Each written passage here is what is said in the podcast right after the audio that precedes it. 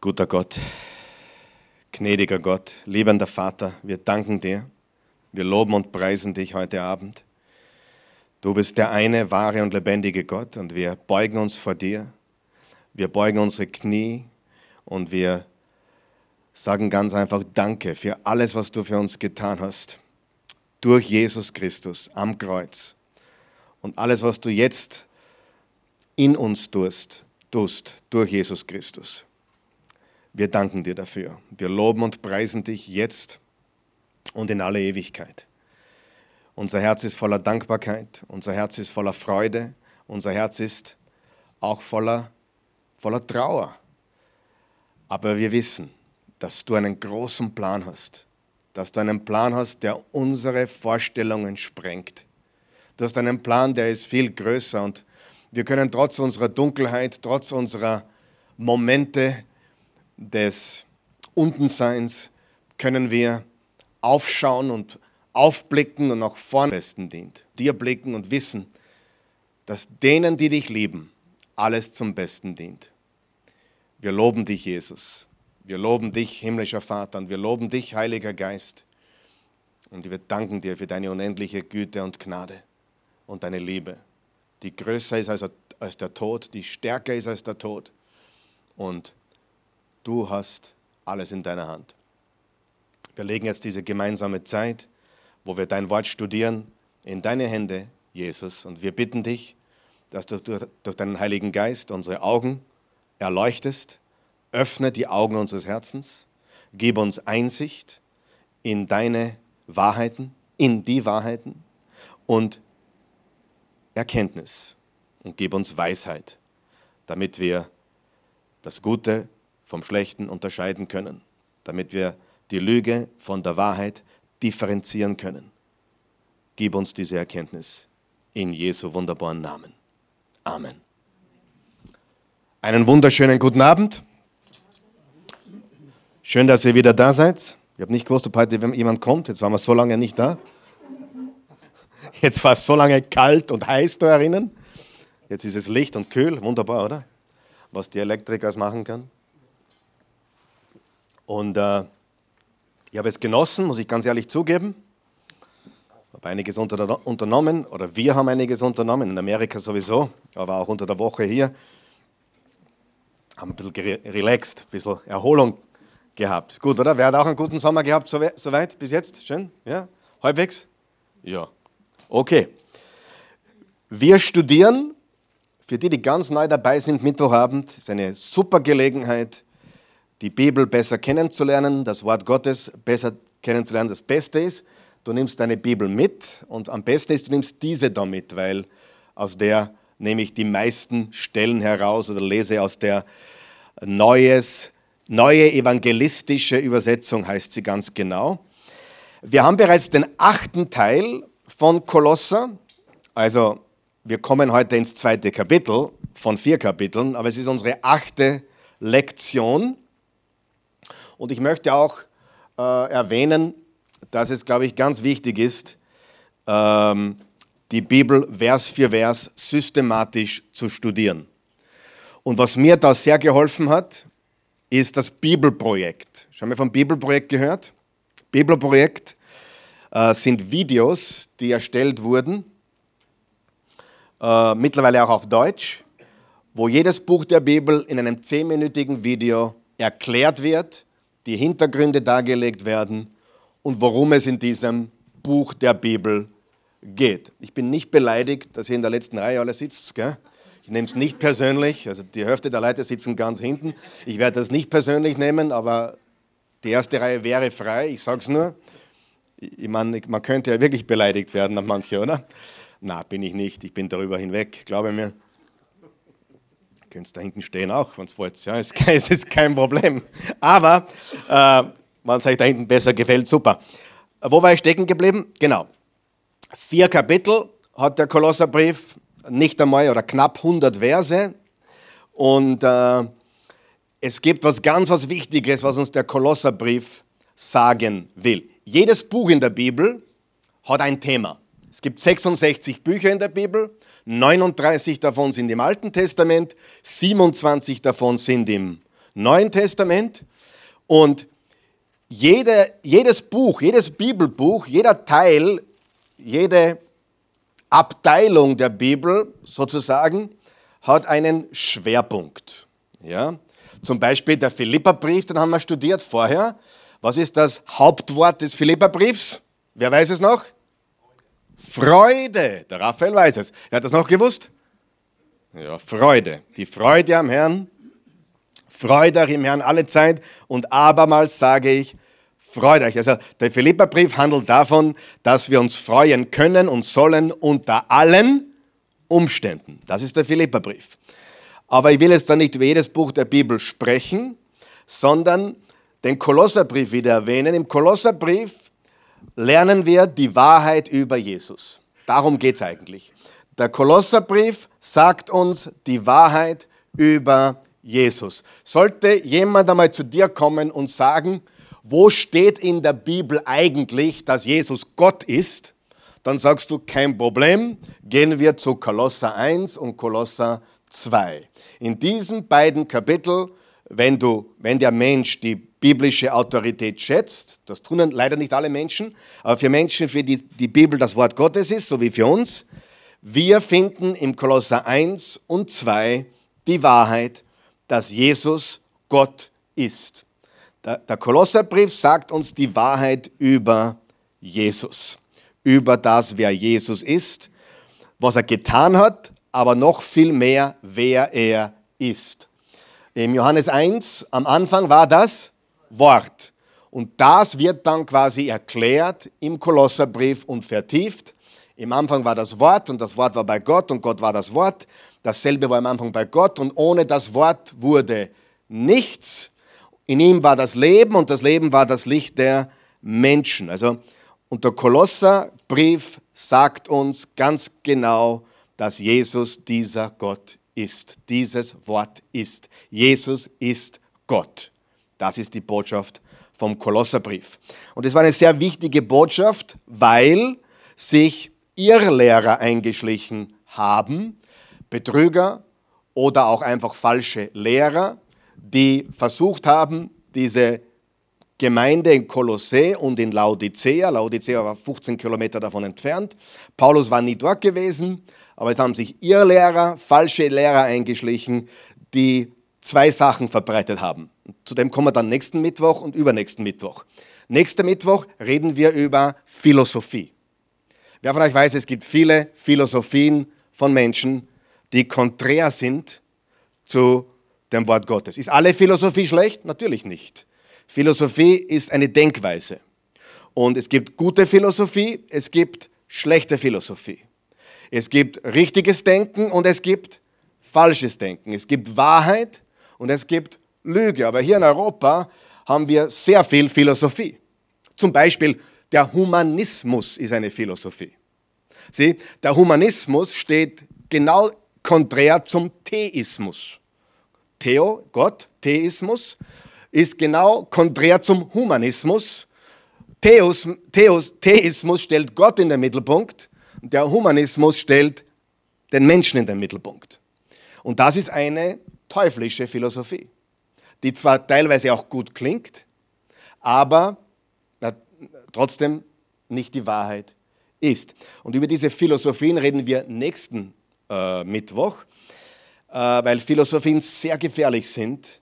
Gerade bei jungen Leuten heute habe ich festgestellt, die ja alles aufgreifen, was heute so modern klingt, schön klingt, gut klingt. Ist euch schon mal aufgefallen, wenn du jemandem die Wahrheit sagst in Liebe, glauben sie trotzdem, du bist ihr Feind? Habt ihr schon mal gemerkt? Heute musst du jeden streicheln, zu jedem nett sein und ja nichts Schlimmes sagen, weil dann bist du liebevoll. Aber die Wahrheit ist ja ganz anders. Das ist ja nicht liebevoll, wenn ich jeden tun und lasse, was er will, oder? Sieh, und das ist aber genau die, wir lieben die jungen Leute, ja, aber je älter man wird, umso mehr merkt man, nicht alles, was liebevoll ausschaut, ist Liebe. Nicht alles, was nett ist, ist wirklich so nett. Nicht alles, was freundlich tut, ist auch wirklich Freund. Weil freundlich und Freund ist nochmal was anderes, oder? Das ist Philosophie und das kommt meistens von der Welt. Sag mal Welt. Die weltliche Philosophie. Die weltliche Philosophie. Und im 1. Johannes 2, Vers 15 steht, liebt nicht diese Welt. Denn wenn, die, wenn ihr die Welt liebt, ist die Liebe des himmlischen Vaters in euch nicht vollkommen. Und die ganze Philosophie, und da gibt es viele, Humanismus ist eine Philosophie, Atheismus ist eine Philosophie, Liberalismus ist eine Philosophie, Rechtismus ist auch eine Philosophie. Ja? Ich sage, beide Extreme sind nicht gut. Ja? Aber die Wahrheit ist, dass die Philosophie sehr oft Menschen vermischen mit dem wahren Glauben. Und wenn eine falsche Philosophie vermischt wird mit dem falschen Glauben, dann kommt was Komisches raus. Wir haben es ja auch hier gesehen. Menschen, die das Gebet gebetet haben, Jesus angenommen haben, aber immer noch das Fernöstliche, dieses fernöstliche, buddhistische, nicht los, das war immer noch irgendwie da im Mittelkopf. Nicht einmal im Hinterkopf, im, im Mittelkopf. Es war noch da irgendwie ganz präsent und die haben aber geglaubt, ja, mit Jesus kann man auch den Buddhismus vereinen und so weiter, aber das ist nicht die Wahrheit. Jesus ist exklusiv. Ich bin der Weg, die Wahrheit und das Leben. Viele Philosophien, die, die unsere Gesellschaft heute angreifen. Und übernächste Woche, und das ist das Zweite, was im Kapitel 2 äh, erzählt wird, also zwei Dinge, Philosophie und Gesetzlichkeit. Und die Philosophie kommt eher aus der Welt und die Gesetzlichkeit kommt aus der Religiosität, aus geistlichen Menschen. Manchmal sogar oder sehr häufig auch von Christen, die äh, Gott nachhelfen wollen, äh, was ihr Heil betrifft oder die glauben, man muss gewisse äh, Tage einhalten und, und so weiter. Also Gesetzlichkeit. Und das ist das Thema für übernächste Woche. Aber die Gesetzlichkeit ist ein ganz großer Feind und ich merke es immer mehr. Es gibt also ein paar, Sonder, wer hat ein paar Sonderkandidaten.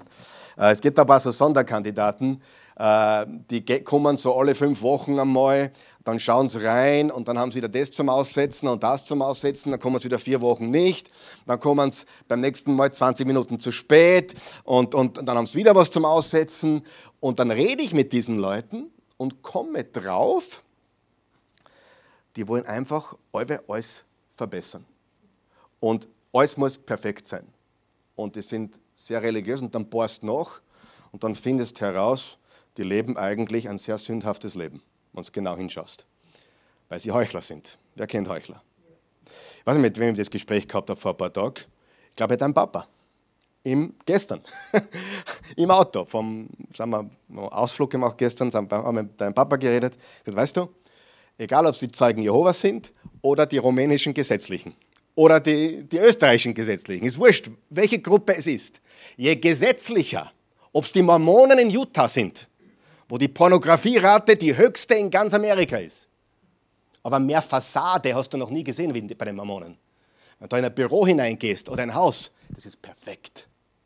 Die Fassade ist perfekt, das Lächeln ist perfekt, der, Hand, der Handschlag ist perfekt, das, der, die Wortwahl ist perfekt, sei gesegnet, Bruder, das ist perfekt, alles sitzt perfekt. Und wenn du schaust, haben sie die größte Pornorate, Pornokonsum in ganz Amerika. Du musst eines wissen, je religiöser jemand tut, umso weniger geistlich ist er. Das war sehr gut. Und wenn jemand sagt, der Herr hat gesprochen und der Herr hat schon wieder zu mir gesprochen, dann weißt du, der hat die Bibel noch fast noch nicht einmal der kennt sie nicht wirklich, weil der Herr ständig zu ihm spricht.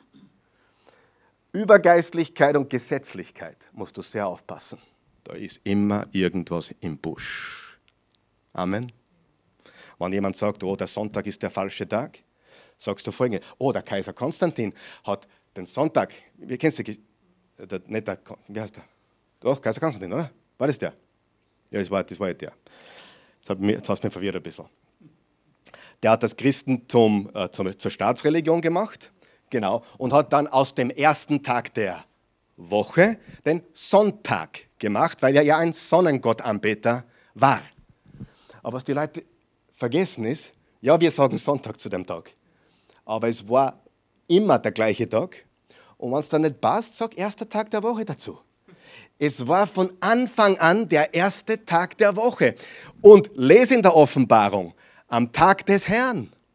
Lesen der Apostelgeschichte. Am Tag des Herrn trafen sie sich und hatten eine Versammlung, Gemeinschaft. Was war der Tag des Herrn? Der heutige Sonntag, der Auferstehungstag. Nur, nur weil irgendein Kaiser dann gesagt hat, das heißt Sonntag, nicht, dann schau jetzt, wenn dir das nicht gefällt, dass der dem Sonnengott geweiht ist, dann gehst du halt morgen in die Arbeit und sagst du, ab jetzt heißt es bei mir nicht mehr Sonntag, sondern du musst mit mir richtig reden. Es heißt erster Tag der Woche. Ja? Wir reden vom selben Tag, oder? Und dieser Sonntag, den wir heute haben, wenn jemand daherkommt und den verteufelt, dann sagst du, hey, du hast was ganz, ganz und gar falsch verstanden. Du hast die Botschaft nicht verstanden. Ja? Dann kommen sie dann und sagen, ah, am Sabbat muss man Gottesdienst feiern. Wirklich? Am Sabbat muss man Gottesdienst feiern? In meiner Bibel steht, Jesus hat den Sabbat erfüllt und jeder Tag ist gleich. Jeder Moment ist gleich. Okay, das kommt dann die nächsten zwei Mittwoche auf uns zu. Philosophie nächsten Mittwoch, Gesetzlichkeit übernächsten Mittwoch. Ähm, ich weiß jetzt nicht, ob wir Kapitel 1 nochmal wiederholen sollen oder nicht. Sollen wir wiederholen nochmal oder ist das okay? Können wir weitergehen? Bitte, wenn du ähm, neu dabei bist, bitte, wir haben schon sieben Lektionen gehabt und wir haben im Kapitel 1 gelernt, wer Jesus Christus ist. Er ist der Sohn des lebendigen Gottes. Er ist der, der Schöpfer von Himmel und Erde, wie es steht in den Versen 15 und 16. Lesen wir jetzt hinein ins zweite Kapitel. Ich glaube, ihr könnt es da vorne lesen, sind wir schon dort. Kolosser 2. Okay? Wie gesagt, wenn du jetzt neu dabei bist oder neu auch das hörst auf Audio, du hast sieben Lektionen verpasst, aber das ist kein Problem. Du kannst sie alle nachhören. Okay, Kolosser 2, Vers 1. Ihr sollt wissen, wie sehr ich um euch und um die Gemeinde in Laodicea kämpfte. Laodicea war auch eine Gemeinde. Äh, die kannst du nachlesen in Offenbarung Kapitel 3, ich glaube Verse 14 bis 22. Und das war ein Ort 15 Kilometer von Kolossee entfernt. Paulus ist weder in Kolossee gewesen noch in Laodicea, aber er hat sich für diese Leute eingesetzt. Und um viele andere, die mich nie persönlich gesehen haben. Denn ich möchte, dass sie ermutigt werden und in Liebe zusammenhalten, um die tiefe und, und reiche Gewissheit zu erhalten, die mit der Erkenntnis von Christus zusammenhängt. Denn er ist das Geheimnis Gottes. Er ist was? Das Geheimnis Gottes. Und in ihm, in wem? In Jesus sind alle Schätze der Weisheit und Erkenntnis verborgen. Jetzt pass auf, ich sage das, damit euch niemand durch seine Überredungskünste zu Trugschlüssen verleitet. Denn obwohl ich nicht direkt bei euch sein kann, im Geist bin ich euch nah. Und ich freue mich, weil ich euer ordentliches Leben und die Festigkeit eures Glaubens an Christus sehe. Lebt nun auch so mit Jesus Christus, wie ihr ihn als Herrn angenommen habt. Seid in ihm verwurzelt und gründet euch ganz auf ihn, steht fest in dem Glauben, der euch gelehrt worden ist, und seid immer voller Dankbarkeit. Lasst euch nicht durch spekulative Weltanschauungen und anderen hochtrabenden Unsinn einfangen. So etwas kommt nicht von Christus, sondern beruht nur auf menschliche Überlieferungen und entspringt den Prinzipien dieser Welt. Denn in Christus, das ist einer der Schlüsselverse jetzt vom ganzen Brief, denn in Christus, lesen wir laut, denn in Christus wohnt die ganze Fülle des Göttlichen leibhaftig. Und durch die Verbindung mit ihm seid auch ihr mit diesem Leben erfüllt. Er ist der Herr über alle Herrscher und alle Mächte. Eine englische Übersetzung sagt hier, die Übersetzung in Vers 10, ihr seid komplett in Christus. You are complete in Christ. Also ihr seid komplett. Du kannst nichts hinzufügen. Wenn Gott dich sieht, sieht er Jesus, weil er für dich am Kreuz alles getragen und für alles bezahlt hat. Und weil ihr ihm gehört, seid ihr auch beschnitten, aber nicht durch einen äußeren Eingriff. Darf ich kurz da mal pausieren? Wer ist froh, dass die Beschneidung nicht mehr gibt? Also, sie gibt schon noch, aber sie ist nicht zwingend notwendig, um äh, ein Nachfolger Gottes zu sein. Überlegt einmal. Da kamen dann Leute daher und sagen, ah, du bist, du, du bist ein Grieche, die Griechen haben ja nicht beschnitten, das haben ja nur die Juden getan, und, oder du bist ein Heide, äh, bevor du an Jesus glauben kannst, musst du dich was? Beschneiden lassen. Und Paulus sagt, na, die Beschneidung ist im Herzen. Wir brauchen den Unbeschnittenen nicht sagen, dass sie sich beschneiden lassen müssen, bevor sie zu Gott kommen. Die können so kommen und so bleiben. Ich bin froh darüber. Ja? Ähm, überlegt einmal, wie das damals war, ohne Krankenhaus. Ist mir heute so richtig bewusst geworden. Das, oh mein Gott, ohne, ohne Narkose, ohne, ohne Krankenhaus, ohne, das war einfach ein Schnipp-Schnipp. Und dieses Schnipp-Schnipp hat Jesus in deinem Herzen getan, wenn du an ihm glaubst. Er hat dein Herz beschnitten. Er hat seine Liebe in dich hineingelegt. Er hat dich verändert. Das ist die Beschneidung, die Jesus Christus nicht am Körper bewirkt, sondern in unserem Herzen. Und darum geht es. Das ist gewaltig.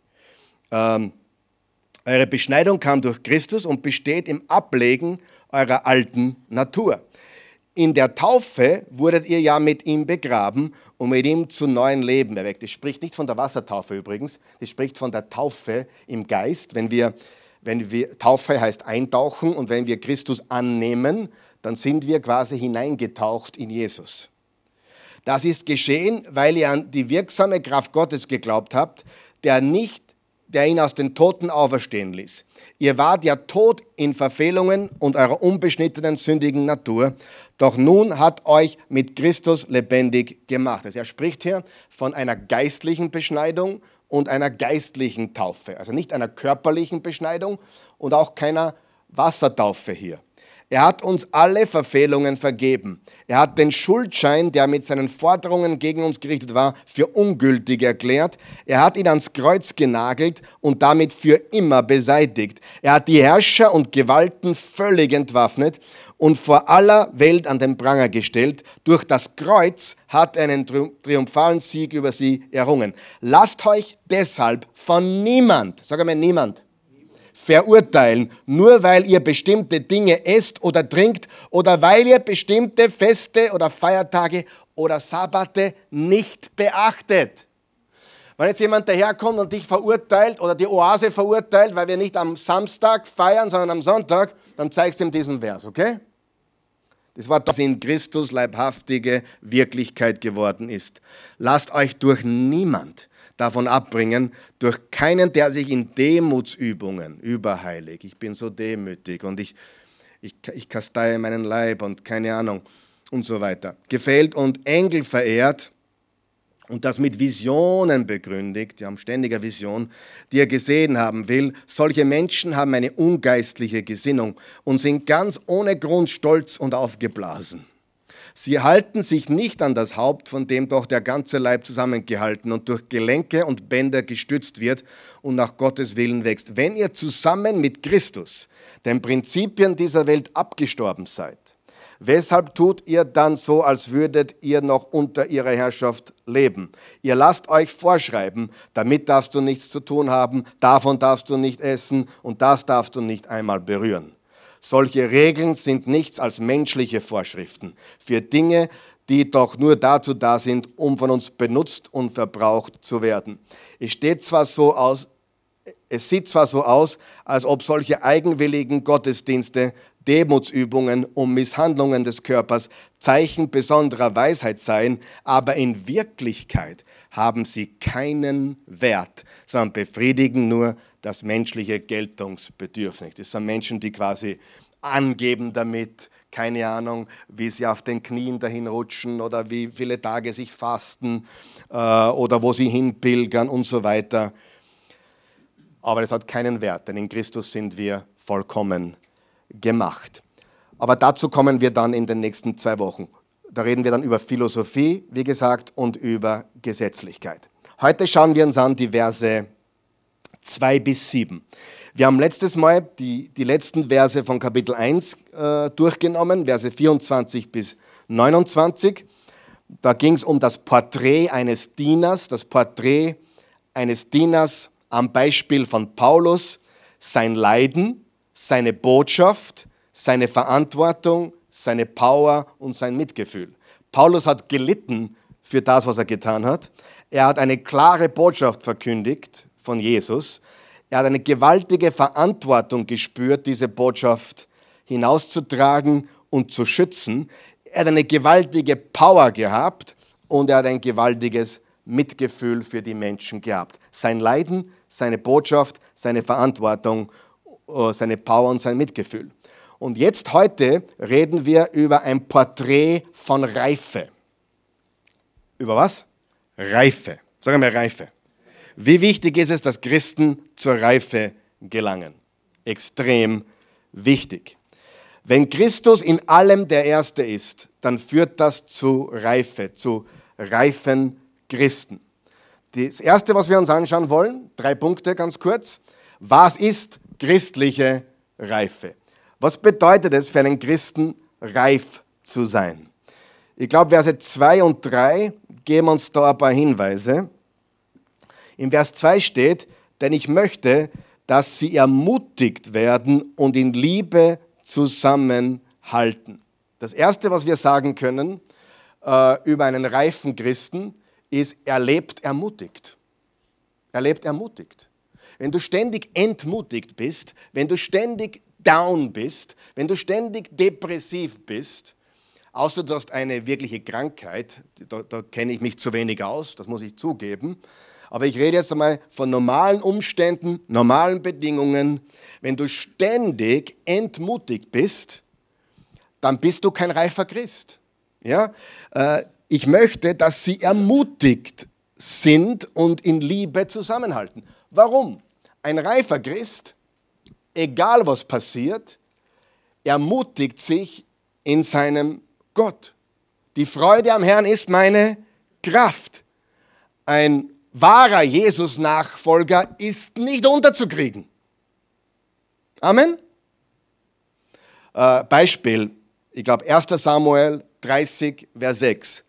Da steht, Sa äh, David, König David war ein geistlicher Mann, okay? Psalm 23 geschrieben, der Herr ist mein Hirte. Und viele andere, 73 Psalmen hat er geschrieben, der David, 73. Stimmt das, Raphael? Ja, 73. Ja, das weiß ich. Ja, ich weiß, was er nicht was. Äh, und da steht, und David geriet in große Bedrängnis. Und er war ja der, der Herrführer und der König. Und große Bedrängnis bedeutete, der wurde angegriffen von allen Seiten. Sie haben die Frauen und Kinder verschleppt. Stell dir vor. Und du bist der Verantwortliche da. Der Hauptverantwortliche. Und die Feinde sind gekommen und haben die ganzen Kinder und Frauen weggeschleppt. Und die Bibel steht, und David gerät in große Bedrängnis. Der nächste Satz, aber David ermutigte sich selbst in seinem Gott. Wow. Umstände, die schlimmer nicht sein könnten, wo du verantwortlich bist für eine ganze Nation und was gerade passiert ist.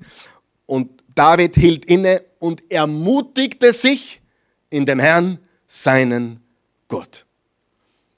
Natürlich, wenn man durch die Finsternis geht, wenn es finster ist in seinem Leben, wenn man Verlust erlebt hatte, äh, wenn man durch eine schwere Krankheit geht oder was immer, ist es manchmal oder eine Scheidung oder eine, was immer es ist, das Finsternis bedeutet in unserem Leben oder Probleme mit den Kindern, was immer es ist, ist das oft leichter gesagt als getan.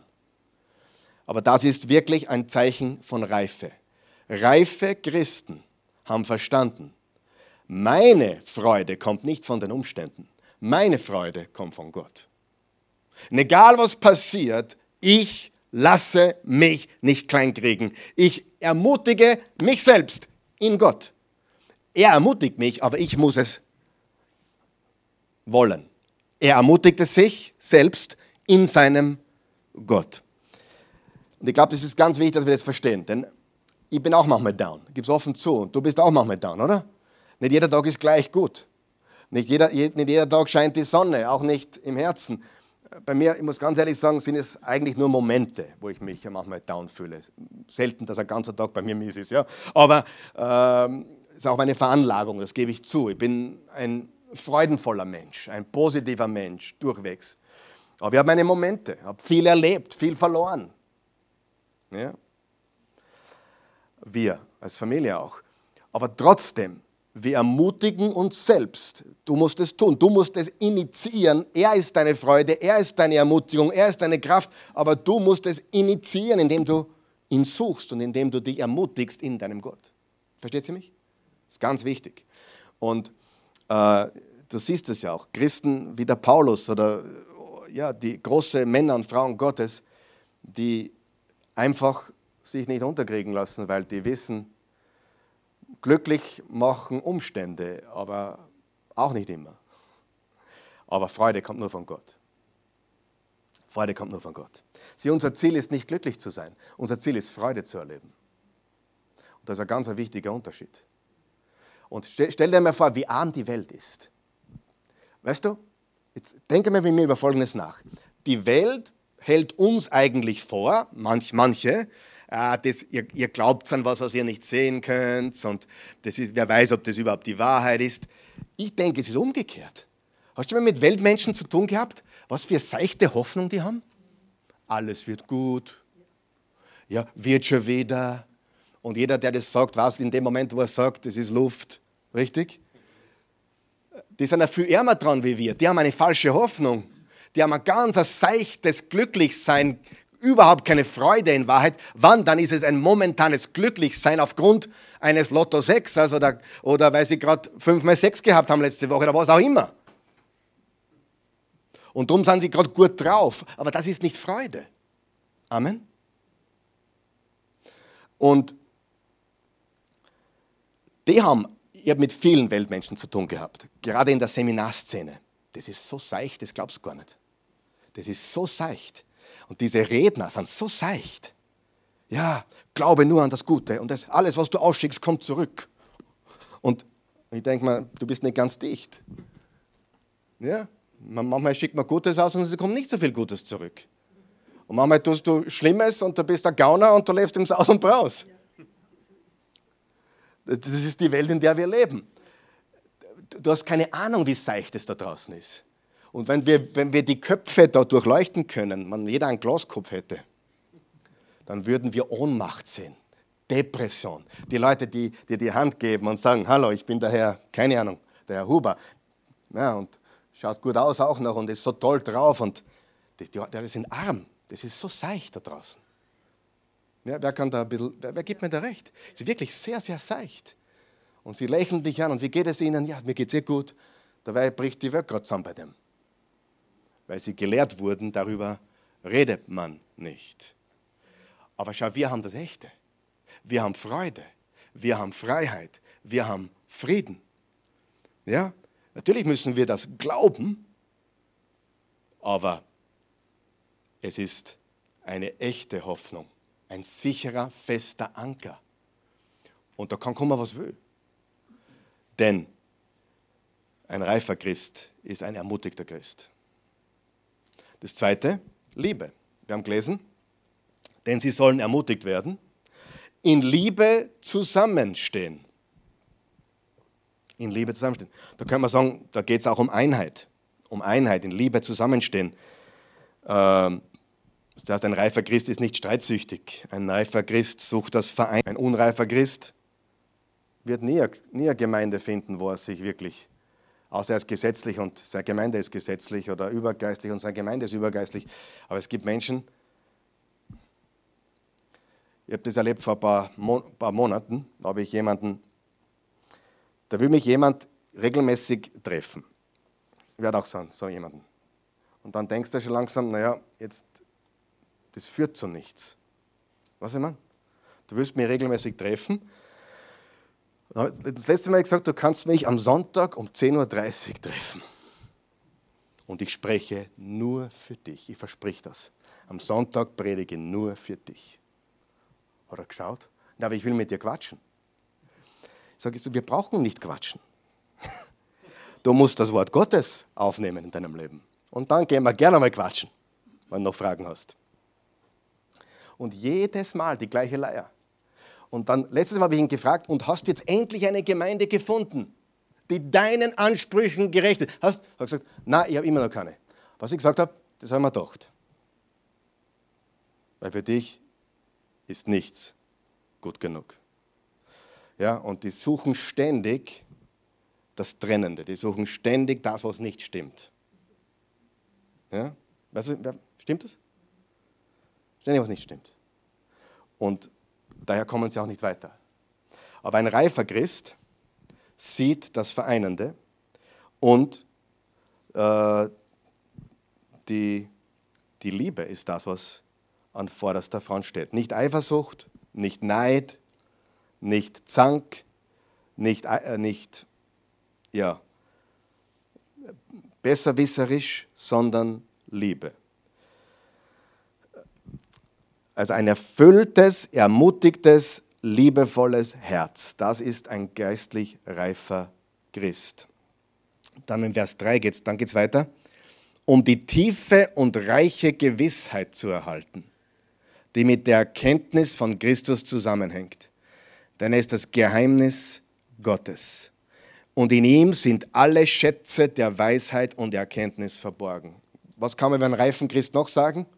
Ein reifer Christ hat Erkenntnis, Herzenserkenntnis. Und da geht es nicht um Wissen oder Buchwissen oder Schulwissen, da geht es um eine Herzensoffenbarung. Und ein reifer Christ hat verstanden, dass die Weisheit in und durch Christus gefunden wird. Also fassen wir zusammen. Was ist ein reifer Christ? Ein reifer Christ ist ein ermutigter Christ. Amen? Ermutigt. Jemand, der sich zu ermutigen versteht in seinem Gott. Ist es legitim, einmal down zu sein? Sicher. Ist es legitim, down zu bleiben? Nein. Du musst wieder aufstehen. Da bleibt uns nichts anderes über. Wir müssen wieder aufstehen und wenn die Umstände düster ausschauen, ermutigen wir uns in unserem Herrn, unserem Gott. Herr, ich kann meine Frau nicht ändern, ich kann meinen Mann nicht ändern, aber du bist meine Kraft. Gott, ich kann nicht ändern, dass mein Kind weg ist, meine Frau weg ist, mein Mann weg ist. Ich kann es nicht ändern, aber ich ermutige mich im Herrn, meinem Gott. Ein reifer Christ ermutigt sich selbst und daher auch andere Menschen. Ermutigung. Und Liebe, wahre Liebe. Nicht Liebe, Liebe Getue, sondern echte Liebe. Und Erkenntnis und Weisheit und Gewissheit. Ein reifer Christ hat Gewissheit in seiner Erkenntnis und Weisheit. Das ist christliche Reife, so ein bisschen kurz einmal zusammengefasst. Christliche Reife hat nichts damit zu tun, wie oft jemand im Gottesdienst Halleluja schreit oder Amen, obwohl mir das manchmal gefreut. Jetzt war ich in Amerika und da schreien die Leute ein bisschen mehr, obwohl in der Baptistenkirche auch nicht, aber wird auch, aber bei den Schwarzen geht es rund. ich glaube, da reden die Leute mehr als erst fuhren. Aber das muss man auch mengen. Das muss man auch mengen, aber es ist cool. Muss man so eine schwarze Predigt anschauen. Das ist schon lieb. Ich meine, es ist ein Hetz. Es stimmt, es stimmt nicht alles, was sie sagen, aber es ist ein Hetz.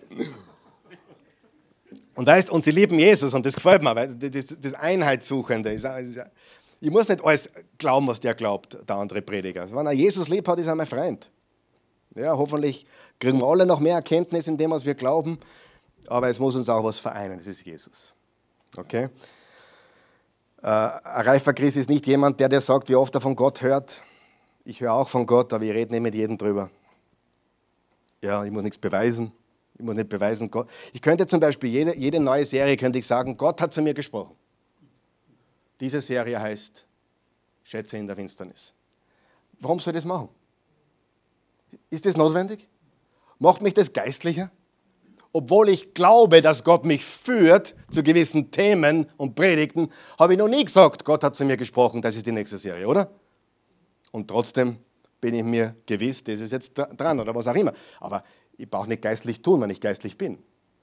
Oder? Ich brauche niemandem erzählen, wie viel ich bete, wenn ich es tue. Ja? Okay. Das ist geistliche Reife. Die zweite Frage ist auch sehr, sehr wichtig. Warum ist geistliche Reife so wichtig? Und ich glaube, das betrifft uns alle hier heute Abend, denn wir sind ja, denke ich, geistliche Christen heute Abend, die, die meisten von euch. Einige sind noch ganz frisch im Glauben, sehe ich. Das ist wunderbar, man kann gleich richtig starten, das gefällt mir. Weil, wer von euch weiß, nicht, nicht falsch verstehen, ja, was ich jetzt sage. Wenn man eine Welpe bekommt, einen kleinen lieben Hund, Wann bringt mir die Tricks bei? So bald wie möglich, oder? Unser Hund ist verhaut für immer. Der, der, der, der Jeffrey ist total verhaut. Der hat mit drei nur pinkeln dürfen ins Haus. Weil ihm niemand beigebracht hat, wie es richtig geht. Wir haben ihn einfach nur lieb gehabt, aber wir haben ihn nicht erzogen. Ja. Und einen achtjährigen Hund äh, das beizubringen, ist äh, denkbar schwierig. Und wahrscheinlich auch nicht mehr notwendig. Und das wird jetzt meiner Familie nicht gefreuen, weil so viel lang, länger hat er eh nicht mehr. Ja? Ich, meine, ich hoffe, er wird 13, 14, 15, 16, äh, aber die Hälfte ist schon abgelaufen, würde ich mal sagen. Auf jeden Fall, wir leben ihn trotzdem. Was ich damit sagen will, ist, wenn Christen, wenn Menschen zu Jesus kommen, und da sind einige hier, die sind vor kurzem zu Jesus gekommen, ich sage dir was, das ist das Gewaltigste, was dir passieren kann. Erstens. Und zweitens, es ist außergewöhnlich, es ist außergewöhnlich, aber es ist nicht ungewöhnlich. Das, was dir passiert ist, indem du Jesus kennengelernt hast, passiert jeden Tag Tausenden von Menschen. Und zweieinhalb Milliarden Menschen glauben an Jesus. Also, das ist etwas, was weltweit passiert. Gott arbeitet und bringt Menschen zu Jesus. Ich habe jetzt kurz, vor kurzem eine Predigt gehört von einem ehemaligen äh, Dschihadisten. Das heißt, der war interessiert daran, auch beim, beim, beim, äh, beim Terroranschlag mitzuwirken. Und der hat Jesus kennengelernt. Und ist heute ein Prediger für Jesus. Wow. Mensch, Jesus begegnet Menschen, er verändert sie. Und das, was dir passiert ist, indem du gläubig wurdest, das passiert zigtausend anderen Menschen jeden Tag, weil das Evangelium gepredigt wird jeden Tag. Und wenn das gepredigt wird, dass Jesus der Sohn Gottes ist und dass, wenn du ihn anrufst, gerettet bist, wenn das gepredigt wird, dann passiert das da, da, da und überall. Und manche gehen weg und sagen, da, danke, interessiert mich nicht. Aber, und dann richtig zu beginnen, ist, ist glaube ich, eine super Geschichte.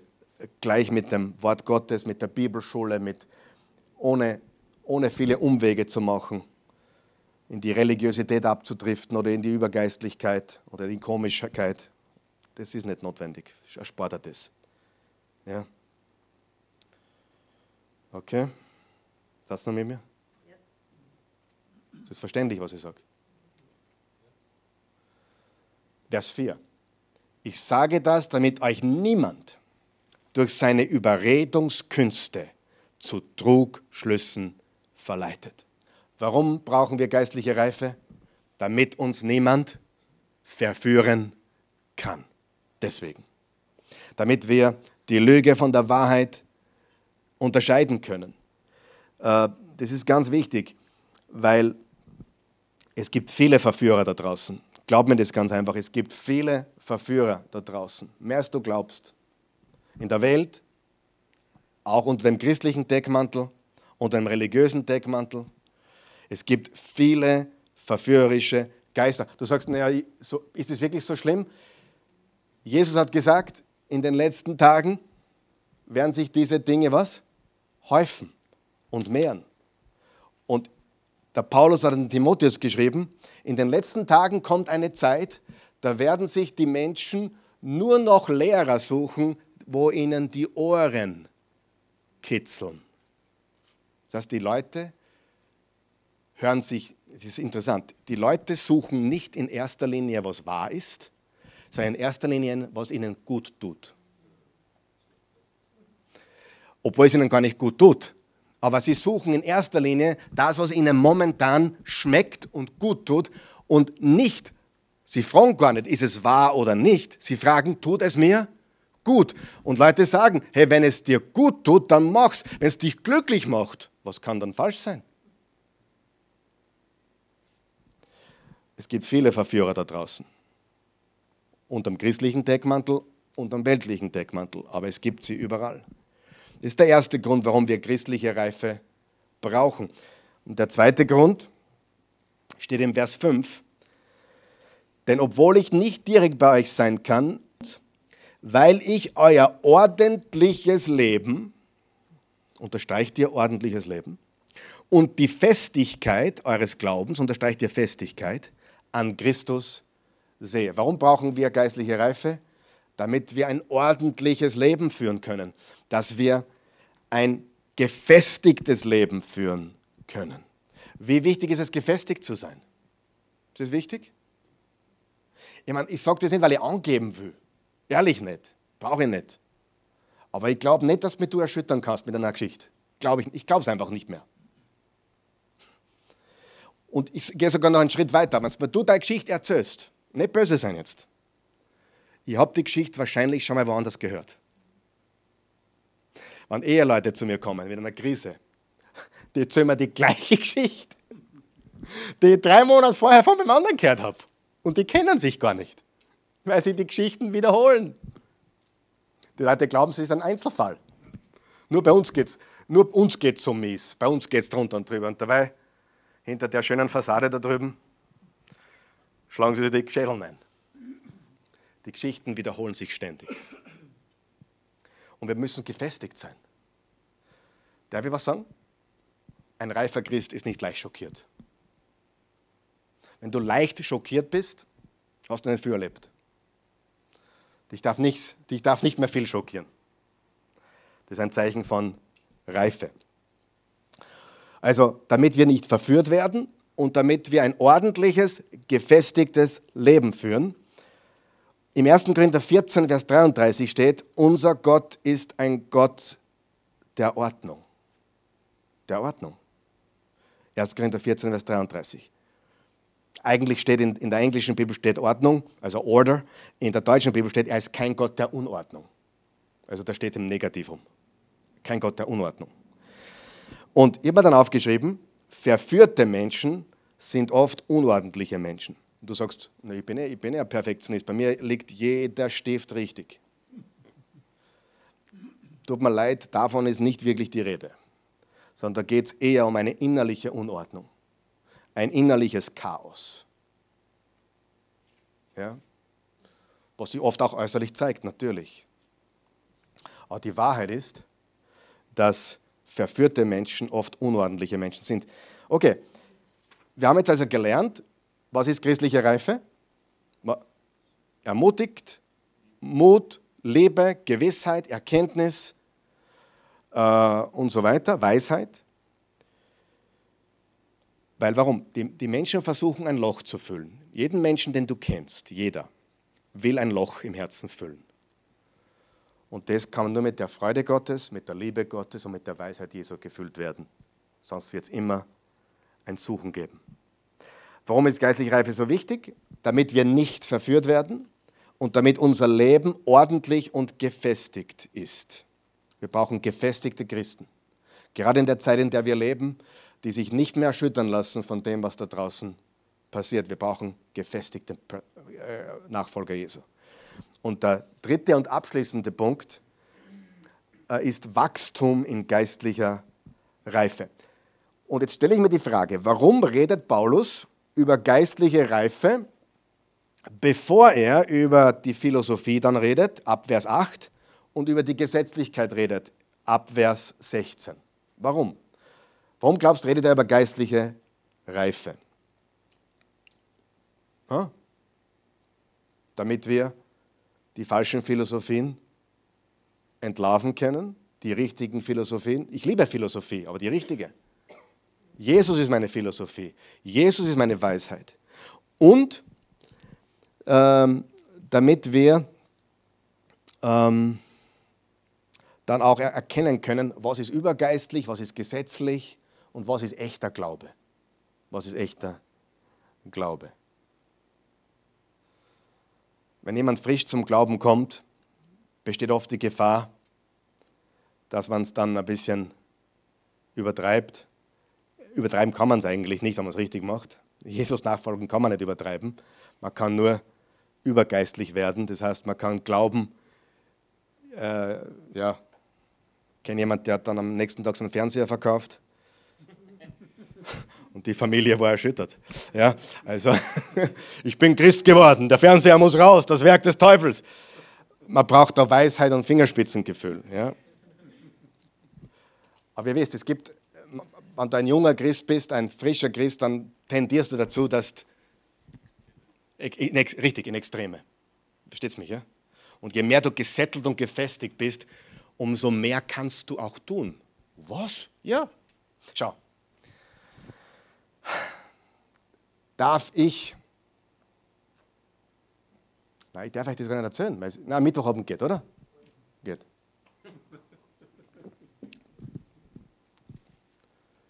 Ich genieße zwei, dreimal im Jahr zu rauchen.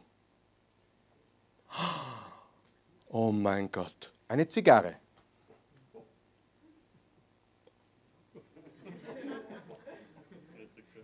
Nur, ich habe kein schlechtes Gewissen, ich bete sogar dabei.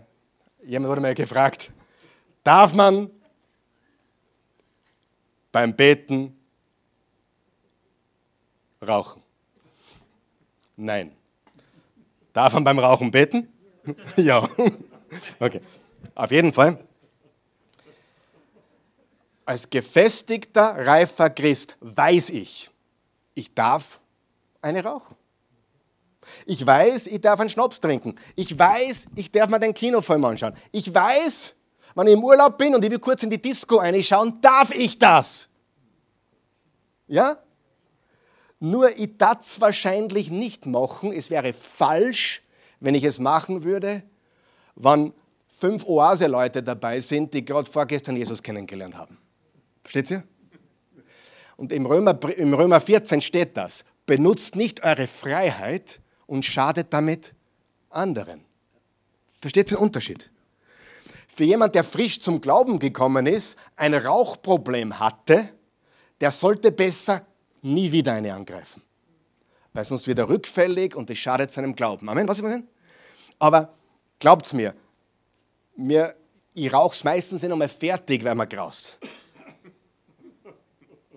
Und ich habe jetzt neulich ein Bier getrunken. So böse bin ich. Ein Bier getrunken neulich. In Amerika. Mit einem Baptistenprediger zusammen. Und ich habe die Flaschen halb getrunken und mir was, ich mag kein Bier. Aber ich habe die Freiheit, Bier zu trinken.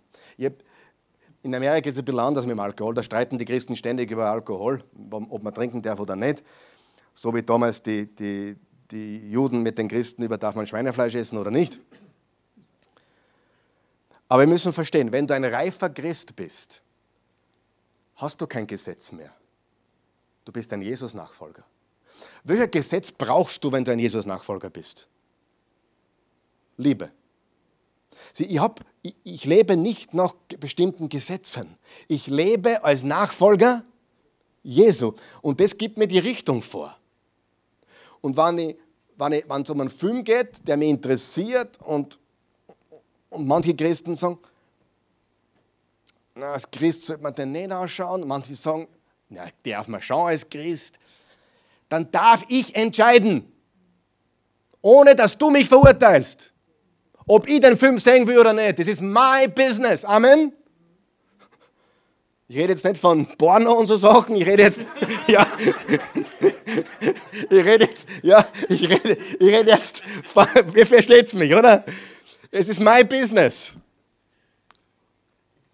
Und, und aus, aus, diesem Grund, aber, aber junge, frische Christen und, und, und übergeistliche, gesetzliche Christen, gesetzliche Christen können das überhaupt nicht einordnen. Die stempeln dich sofort ab. Aber wenn ich mit einem coolen Baptistenprediger zusammensetze, der mit mir ein Bier trinken will, und es ist links und rechts und vorn und hinten niemand von der Gemeinde zum Sehen, Dann trinkt man das Bier gemeinsam, verstehst du? Und wenn wir gemeinsam eine Zigarren rauchen wollen, weil er gerade Großvater geworden ist, dann rauchen wir Zigarren gemeinsam. Und es geht niemand was an, außer, und das sagt der Römerbrief deutlich, es sitzen Schwache da. Mit anderen Menschen, was? Schockierte, was der. Und die würden, dann, die würden dann Leiden oder Schaden daraus nehmen, dass der Pastor erwischt worden ist mit einer Zigarre im Mund und einem Bier in der Hand. Und das wäre dann nicht gut für die, richtig? Und da müssen wir aufpassen. Das heißt, die Botschaft ist die, du darfst vieles, aber nicht alles ist gut. Du darfst vieles, aber es ist nicht gut, wenn du diese Freiheit auf andere umwälzt. Und genauso ist es nicht gut, wenn du zum Beispiel äh, darf ein Christ Harry Potter anschauen. Nur, nur, nur Beispiel. Nur Beispiel. Plätzbeispiel. Aber hey, es gibt tatsächlich Christen, die sind der Meinung, ja, das darf ich. Und da gibt es Christen, nein, das ist Teufelswerk. Es gibt auf beiden Seiten gute Leute. Das heißt, wirklich. Gibt's. Die einen sind sie überzeugt, nein, das darf ich mir anschauen. Und die anderen sind überzeugt, nein, das sollte sich ein Christ nicht anschauen. Wer hat recht? Beide. In dem Fall. Würde ich sagen, beide haben recht. Aber was, dürfen, was haben sie kein Recht? Was du darfst dir nicht anschauen? Der eine könnte den verurteilen und der andere könnte den verurteilen. Es gibt Dinge, die sind grau. Es gibt Dinge, die sind nicht falsch, aber auch nicht notwendig. Und Paulus sagt, hey, lasst euch nicht vorschreiben, was essen dürft und trinken dürft. Ihr müsst wissen, wer ihr seid in Jesus.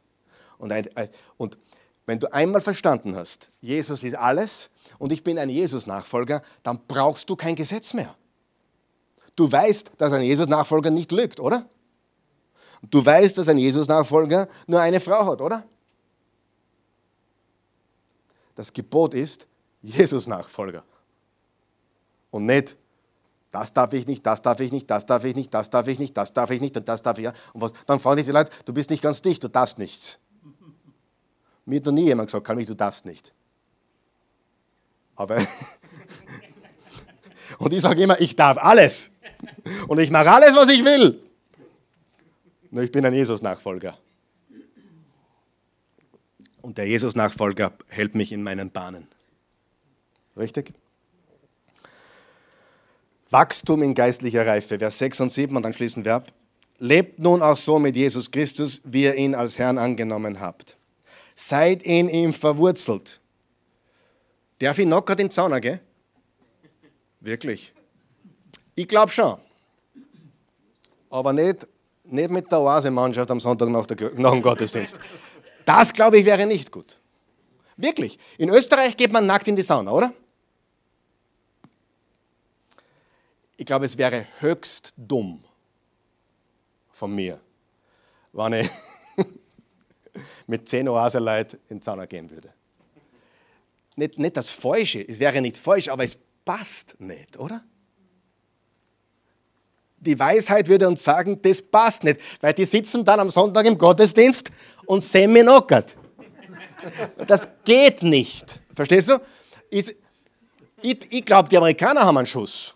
Wenn du nachher in den Sauna gehst, wirst du rausgeschmissen. Wo ist deine Bahnehose? Die sind so brüde, dass es nicht mehr geht.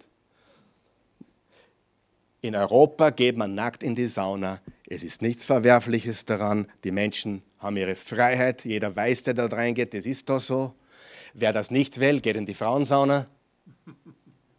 Gibt es eine Herrensauna auch? Das hat mich immer gewundert. Es gibt eine Frauensauna, für die Männer gibt es nichts. Ja.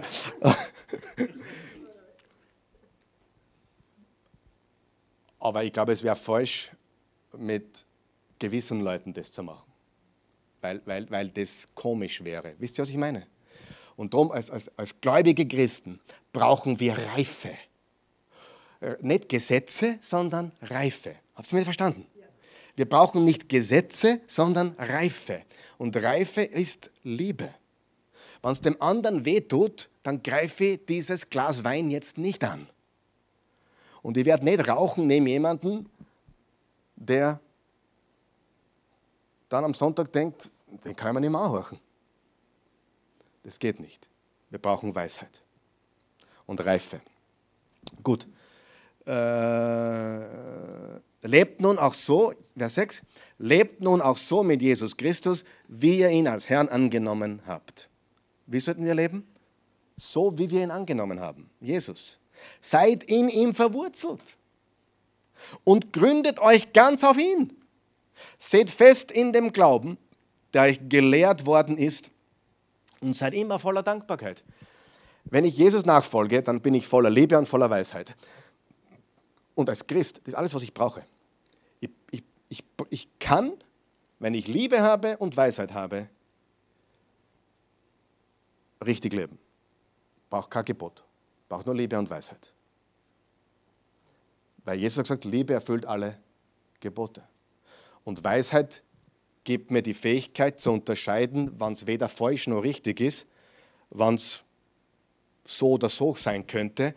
Aber wenn ich der Meinung bin, ich darf keine Zigarette rauchen und ich rauche eine, dann sündige ich. Weil ich gegen mein eigenes Gewissen vorgehe. Und Paulus gibt, gibt, uns hier fünf Illustrationen. Er sagt, wir sollten so leben, wie, wie es Christus auch getan hat. Also wir sollten so leben oder mit ihm wandeln. Wir sollten verwurzelt sein wie ein Baum. Im Psalm 1 steht, wer kennt Psalm 1? Wohl dem Mann, der nicht wandelt im Rat der Gottlosen, noch tritt auf den Weg der Sünder, noch sitzt, wo die Spötter sitzen. Und dann geht es weiter. Und wer seine Lust hat am Gesetz des Herrn, er ist wie ein Baum, verwurzelt an den Wasserbächen. Und dann sagt er, auf ihn gegründet, auf ihn gegründet, also gebaut sein. Da könnte man jetzt noch Epheser 2, Vers 20 bis 21 lesen. Ihr seid auf dem Fundament der Apostel und Propheten aufgebaut, in dem Jesus Christus selbst der Eckstein ist. Die Apostel und Propheten waren die ersten Nachfolger Jesu. Durch ihn sind alle Bauteile fest miteinander verbunden, sodass durch ihn, unseren Herrn, eine, ein einzigartiges Heiligtum entsteht. Also wir sind sein Heiligtum, wir sind in ihm verwurzelt und wir sind auf ihn gegründet und wir sollten auch wie ein Student sein. Wir sollten ständig lernen. Das steht auch im Vers 7, steht fest in dem Glauben, der euch gelehrt worden ist. Wie wichtig ist es, gelehrt zu sein? Im 2. Timotheus 2, Vers 15 steht, setzt alles dran, dich Gott als bewährter Mitarbeiter zur Verfügung zu stellen, der sich für sein Tun nicht schämen muss und das Wort der Wahrheit klar und unverkürzt vertritt. Wir sollten Studenten des Wortes sein. Und wir sollten ein Anbeter sein. Und seid immer voller Dankbarkeit, steht in Vers 7. Wir sollten Anbeter sein. Wir sollten in ihm wandeln, in ihm verwurzelt sein, in ihm gegründet sein. Wir sollten Studenten des Wortes sein und wir sollten Anbeter sein Menschen, die voller Danksagung sind. Und das ist das, was Paulus zu sagen hat über geistliche Reife. Was geistliche Reife ist, warum geistliche Reife so wichtig ist und dass wir in geistlicher Reife wachsen sollen. Und ich glaube, das ist wichtiger als je zuvor, weil wir auf Zeiten zugehen, wo die Philosophien und das Denken der Menschen immer hochtrabender wird und ja, Menschen einfach nicht mehr die Wahrheit hören wollen. Mir ist schon oft passiert, dass Menschen mich abstempeln als ein bisschen böse, weil ich nicht so liberal bin, wie die anderen vielleicht wollen. Weil ich der Meinung bin, es ist nicht gut, jedem alles tun zu lassen. Weil ich der Meinung bin, man braucht gewisse Linien und, und, und Richtlinien. Gut, Nächstes Mal reden wir über gute und schlechte Philosophie oder göttliche und weltliche Philosophie und dann in zwei Wochen über den Schaden, den die Gesetzlichkeit anrichtet. Guter Gott, wir loben und preisen dich und wir danken dir für deine unendliche Güte und Gnade.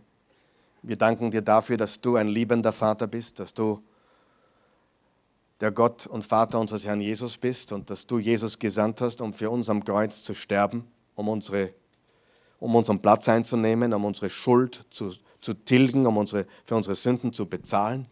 Wir danken dir heute Abend für deine grenzenlose Liebe.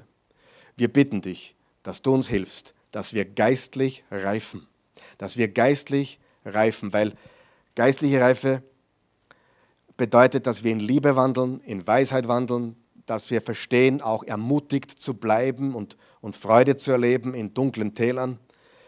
Äh, es ist so wichtig, damit wir nicht verführt werden und damit wir ein ordentliches, gefestigtes Leben leben können, damit wir Licht der Welt und Salz der Erde sein können und, und dass wir mit dir leben, in dir verwurzelt sind und gegründet sind und ein Student des Wortes sind und jeden Tag unsere Gebete umhüllen mit Dankbarkeit, mit Danksagung, mit Anbetung und Lobpreis. Nicht nur immer bitte, bitte sagen, sondern wirklich auch dich loben und preisen, jeden Moment. Ich danke dir, Gott, für alle, die da sind und alle, die diese Botschaft hören. Und ich bitte dich, mach uns zu reifen, engagierten, hingegebenen Jesus-Nachfolgern. Darum bitten wir dich in Jesu wunderbaren Namen. Amen.